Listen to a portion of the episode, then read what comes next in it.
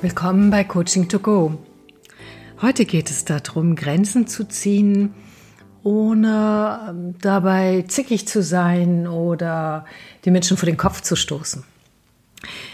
Ich habe letzte Woche ein Seminar gehabt und da haben wir genau diesen Fall gehabt äh, im Führungskräftetraining. Und ich freue mich sehr darüber, dass, ähm, äh, dass die Teilnehmerin äh, das freigegeben hat, so dass ich Ihnen jetzt direkt an einem Beispiel eine Selbstcoaching-Methode zeigen kann, wie sie Verhalten verändern können, dass sie jetzt sozusagen auf Dauer bei sich selber stört. Ich muss dazu sagen, das geht natürlich auch alles viel schneller. Also wenn eine Verhaltensänderung nicht so stark mit ihrer Identität und einem jahrelangen, wie sie es schon gelebt haben, verbunden haben, dann reicht es natürlich auch, sich das vorzunehmen, zukünftig Grenzen zu ziehen. Zum Beispiel sich zu überlegen, wie man das freundlich sagen kann und dann tut man es halt.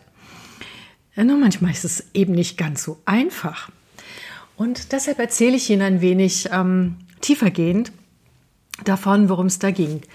Also Fall ist klar, Grenzen ziehen, um und trotzdem dabei freundlich wirken. Die erste Frage ist doch, warum kann man das nicht? Und da möchte ich Ihnen sagen, wenn Sie zum Beispiel den Antreiber sehr nett und gefällig haben oder irgendeine andere schon sehr langlaufende Identifikation mit bestimmten Werten und bestimmten Verhaltensweisen, dann ist es ein, zu einem Teil von Ihnen geworden. Und so verblüffend es auch sein mag, Sie haben etwas davon.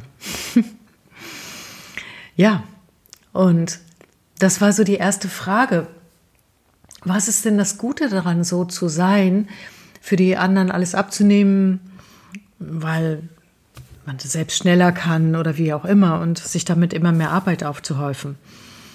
Ähm, was, was ist das Tolle daran? Und die Antwort war tatsächlich, naja, also ich liebe es einfach Menschen zu helfen. Wenn andere Menschen erleichtert sind, glücklich sind, und das habe ich nicht nur im beruflichen Bereich, das habe ich auch privat, dann macht mich das selber glücklich. Was wir hier haben, ist eine sehr tiefe Identifikation damit, altruistisch zu sein.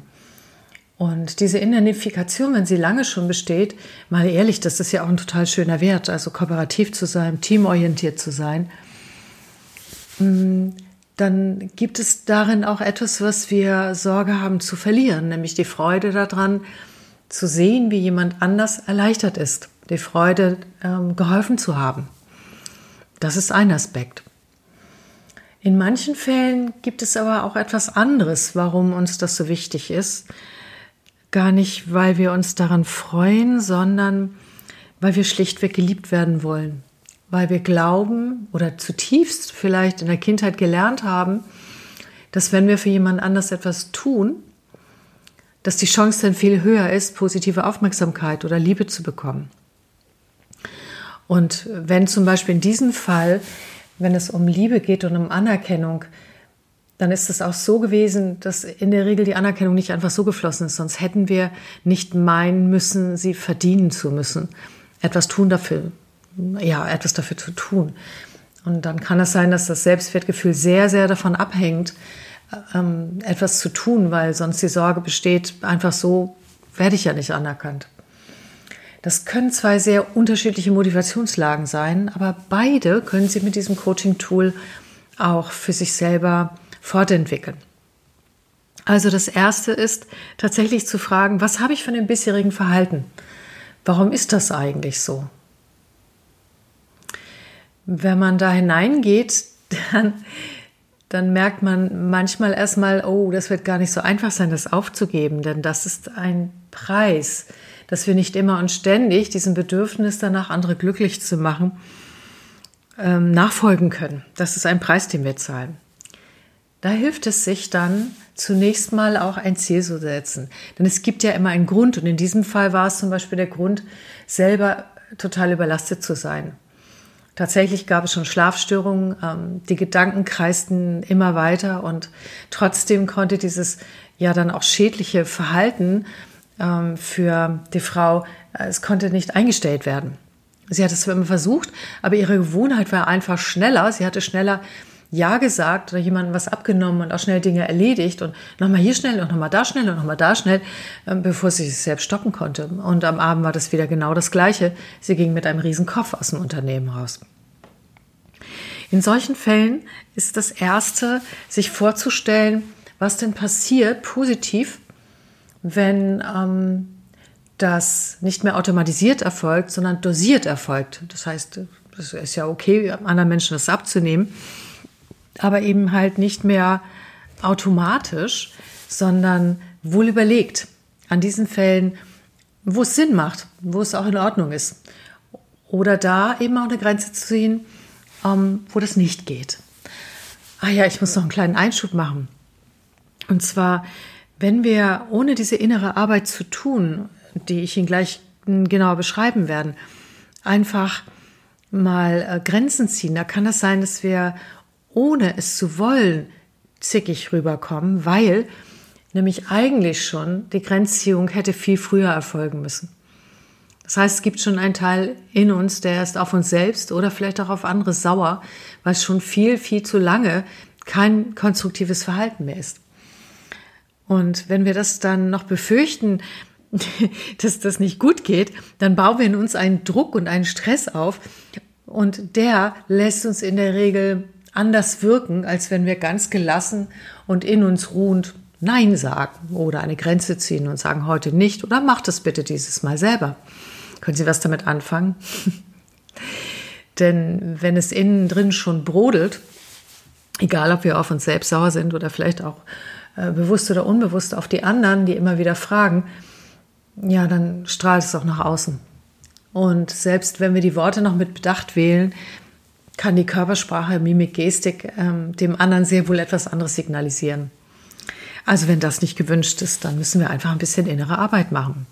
Und das geht wie folgt. Also Schritt eins, sich überlegen, was werde ich denn verlieren, wenn ich mein Verhalten partiell anpasse.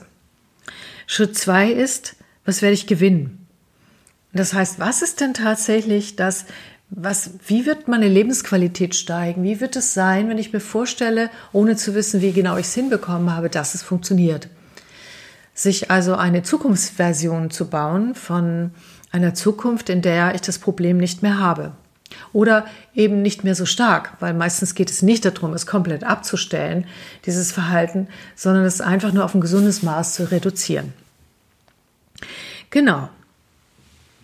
Dann habe ich, nachdem sie sich das vorgestellt hat, diese beiden Dinge, äh, gesagt, okay, stellen Sie sich mal einfach vor, in der Zukunft ist das anders und so weiter. Und das war schwer vorstellbar. Und auch die Frage auf einer Skala von 1 bis 10, wenn Sie sich das vorstellen und vielleicht auch wissen, wie es geht jetzt, wie sicher wird es denn sein, dass Sie das umsetzen können? Die wurde nur mit einem müden Lächeln beantwortet, was an dieser Stelle auch völlig normal ist. Denn wir müssen erst den nächsten Schritt tun. Und zwar, damit das Unterbewusstsein sich bewegt, muss es aus der Automatisierung rauskommen dürfen. Und dazu gehört es, noch einen Schritt weiter zu gehen. Und der nächste Schritt, wir nennen das Kontrastieren, bedeutet, stellen Sie sich doch einfach mal vor, dass Sie das Verhalten nicht verändern. Es ist ja jetzt schon zu einem Leid oder etwas Leidvollem oder Schweren geworden. Aber stellen Sie mal vor, Sie machen das fünf Jahre so weiter, weil Sie es nicht hinbekommen, auf eine gute Art und Weise Grenzen zu ziehen. Und stellen Sie sich das richtig vor, was passiert denn dann? Und malen sich das wirklich aus, weil wir können ja von jetzt aus in die Zukunft denken. Was dann meistens passiert ist, dass sehr viel deutlicher wird, wie die Situation eigentlich schon jetzt ist und wie die sich auch verschlimmern wird, wenn wir das weitermachen. Und das ist gut so. Und dann stellen Sie sich anschließend nochmal vor, wie es sein wird, wenn Sie es geschafft haben. Das ist dieses Kontrastieren, damit unserem Unbewussten auch die Wahl deutlich ist. So, der nächste Schritt ist dann, sich zu überlegen, wie könnte das im Alltag genau aussehen? Also, was braucht es, um jetzt was Neues zu machen? Und was gut ist, ist, sich ein neues Lebensmotto zu suchen, statt ähm, ich kann das ja schnell, ich mache das eben für die anderen, ähm, gelingt mir leicht und dann freue ich mich. ging es darum, ein neues Motto zu finden. Und dieses neue Motto kann sehr unterschiedlich sein. Das kommt darauf an, was Sie bisher so gedacht haben. Und es ist wichtig, dass es Ihnen einleuchtend ist. Und ein Beispiel könnte zum Beispiel sein, wenn ich Kraft genug habe, dann, dann äh, mache ich auch gerne anderen Menschen das Leben leichter. Also erst ich, dann die anderen übersetzt. Es kann auch etwas anderes sein. Jetzt bin ich mal dran oder hm, oder ich bekomme Respekt, wenn ich auch auf mich achte. Oder ich bin ein Vorbild, wenn ich gesunde Grenzen ziehen kann. Oder was auch immer. Dieses Motto ist höchst persönlich. Also überlegen Sie sich einfach, was wäre das dann für Sie? In dem Fall von äh, der Sorge des Liebesverlusts zum Beispiel wäre, ähm, ich bin gut genug und ich bekomme Anerkennung, auch wie ich jetzt bin, zum Beispiel. Also sehr persönlich. Nach diesem Motto geht es dann darum, im nächsten Schritt zu sagen, so, in welche Situation im Alter kommt es vor? Denn wir brauchen einen äh, sogenannten Separator, etwas, wo wir aussteigen können aus der Situation. Dazu müssen wir uns auch daran erinnern, dass wir aussteigen wollen. Also, nächstes Mal überlegen Sie sich, wo kommt es am meisten vor? Wann, wann, wann ist das so? Wann ist das auch schwer ähm, umzusetzen zum Beispiel? Und, und wo wäre es am wichtigsten, auch einen Stopp zu machen? Also wo wäre jetzt auch tatsächlich diese Fälle, wo es Sinn macht, eine Grenze zu ziehen? Dann überlegen Sie sich das genau und in diesem Fall waren das diese schnell mal zwischendurch fünf Minuten Anfragen und kannst du mal eben, die eben auch noch die Konzentration nicht gerade förderten, weil sie am Tag irgendwie x-mal passiert sind. Erste Idee war dann, na gut, ich reagiere nicht gleich darauf, ich mache das nicht eben schnell, sondern ich sammle die zum Beispiel erstmal. Aber da ist ja noch immer dieser Reflex, das mal eben schnell zu machen, weil es auch interessant ist. Und da hat die Dame etwas gefunden. Sie hat sich ähm, ein, ein Bild ausgedacht, etwas, was sie als Bildschirmschoner oder irgendwie anders direkt auf den Schreibtisch stellt, was sie immer daran erinnert, wo sie hin will. Und von jemand anders weiß ich zum Beispiel, die hat ein, ein Strandbild mit einer Hängematte dort irgendwie liegen. Das ist etwas, was, wo der Blick automatisch hingeht und wo sie jedes Mal lächeln muss. Noch jemand anders, und in diesem Fall war das auch ganz spannend, das sollte ein Schmuckstück sein. Ein neuer Ring, was ja auch schön ist, speziell dafür etwas ähm, zu kaufen. Muss nicht sein, geht auch anders, aber warum nicht? Und es speziell dazu zu prägen. Ein Ring ist auch etwas, was wir die ganze Zeit wirklich an der Hand haben, womit wir auch rumspielen können. Und wenn der genau dafür gekauft wurde und genau darauf geprägt ist, dann ist das äh, sozusagen äh, ein, auch ein physischer Anker, aber auch tatsächlich ein Anker, den wir immer bei uns haben. Also Anker nennen wir im Coaching das, ähm, woran wir eine bestimmte Reaktion gebunden haben, um sie eben zu verankern. Also neuer Ring. So, und jetzt fasse ich zusammen. Bis dato war es, ähm, was ist der Vorteil bisher von dem Verhalten? Was befürchten wir, was sich dann verändert? Was ist die positive Zukunftsvision? Was ist kontrastiertes, was passiert, wenn wir es nicht umsetzen? Was wäre ein neues Motto? Was ist der Plan? In welchen Situationen genau wollen wir das verändern? Wie gehen wir dabei vor? Und welchen Ausstieg, also welchen Separator haben wir, wenn, äh, damit wir nicht automatisiert reagieren? Jetzt hat sie sich das alles vorgestellt, wie sie das dann macht und auch noch von den anderen Teilnehmern ganz super Tipps gekriegt, Office Zeitmanagement und so weiter. Das war ganz großartig. Ja, und jetzt kommt noch ein ganz wichtiger Schritt.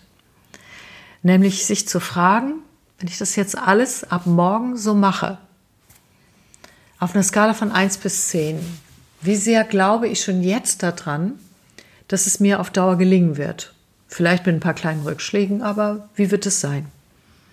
Und jetzt ist die Frage, also 10 ist das Beste, wo landen Sie denn da? Sie müssen mindestens bei 7, besser bei 8 landen. Wenn nicht, dann trägt das Ganze innerlich noch nicht. Und das können wir in dem Moment, selbst wenn wir es noch nicht ausprobiert haben, schon wissen, weil wir haben ja so ein Bauchgefühl, ob das unser Unterbewusstsein kauft von uns oder nicht. Ähm, in diesem Fall reichte das noch nicht aus. Das war bei einer 6,5. Und dann ist die Frage, was müssen wir tun bei dem Plan? Was müssen wir bedenken? Welches Hindernis kommt dazwischen? Was ist das Größte daran? Und was können wir dann tun? Und sie merkte dann so diese einfache Verhaltensumstellung ähm, Teammitgliedern gegenüber oder auch Stakeholdern, dass sie sich unwohl fühlt, ihr Verhalten einfach so zu verändern und dass sie das auch hindern wird, es wirklich umzusetzen. Und dann war die Frage, okay, ähm, damit es tragfähiger wird, was könnten Sie denn tun? Und sie sagte, das ist ganz klar. Jetzt ist es mir total klar. Ich muss einfach meinem Team mal eine Ansage machen, äh, dass ich total in der Überlast bin die ganze Zeit und dass ich jetzt mehr priorisieren werde und dass sie sich einfach bitte nicht wundern, wenn ich in der Zukunft häufiger mal sie auch bitte, diese Dinge dann selber zu tun.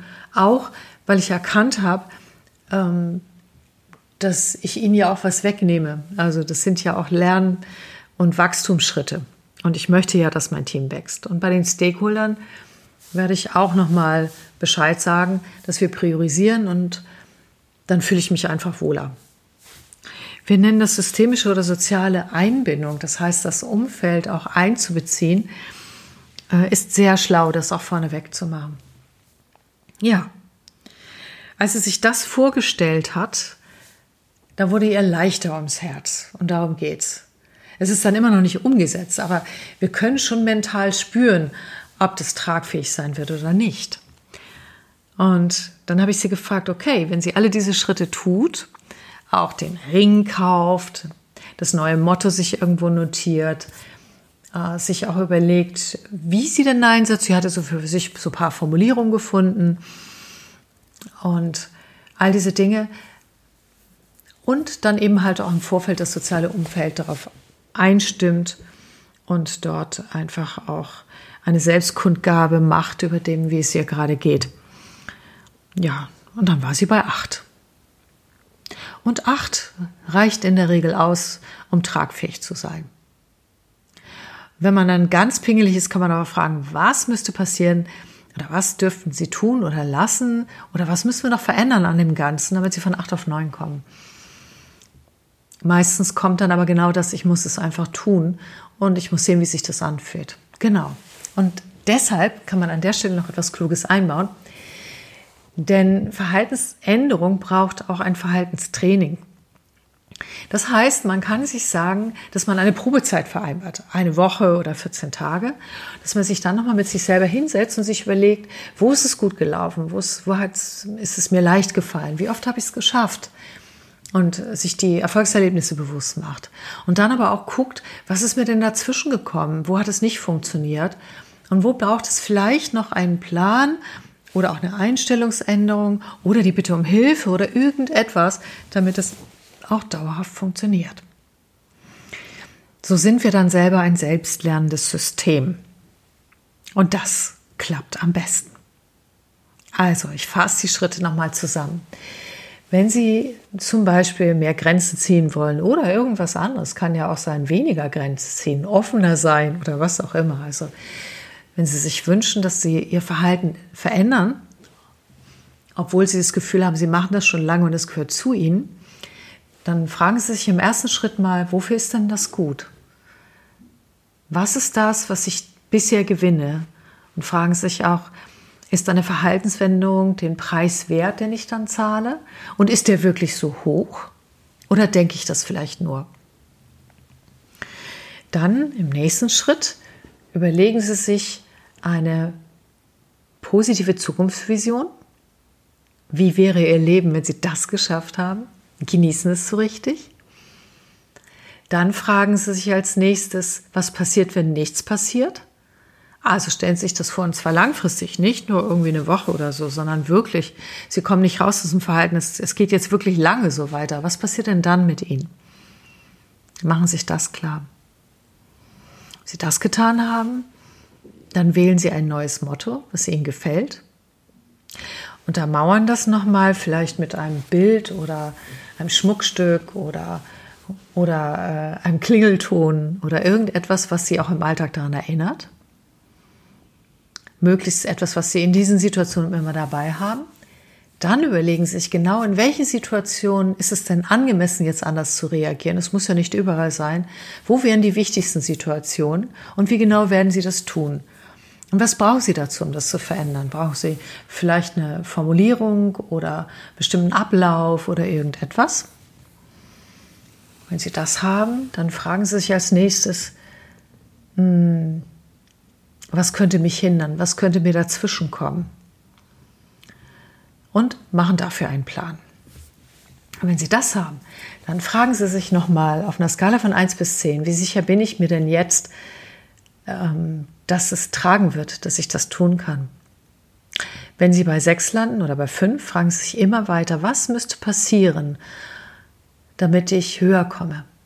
Oder aber, wenn Sie merken, Sie kommen nicht höher, dann fragen Sie sich doch wirklich mal, ist der Preis zu hoch für die Veränderung? Kann ich vielleicht einfach zufrieden sein mit dem, wie es ist? Auch das kann eine Lösung sein. Denn niemand zwingt Sie dazu, sich ständig selbst zu optimieren. Es ist ihre Wahl, es ist ihre Selbstverantwortung. Und manchmal kann es auch schön sein zu akzeptieren, dass ich ja auch gewinne von dem, was mich eigentlich stört und das dann zu genießen. Wenn Sie aber dann sich entscheiden dafür, das verändern zu wollen, dann machen Sie mit sich eine Probezeit.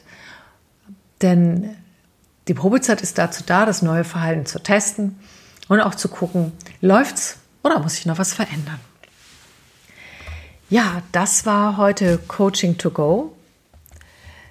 Und ich hoffe, dass Sie viel Spaß damit haben und gute Umsetzungserfolge und seien Sie freundlich zu sich. Weil Verhalten, was schon länger da ist, das darf auch langsam verschwinden. Machen Sie es gut. Bis zum nächsten Mal. Tschüss.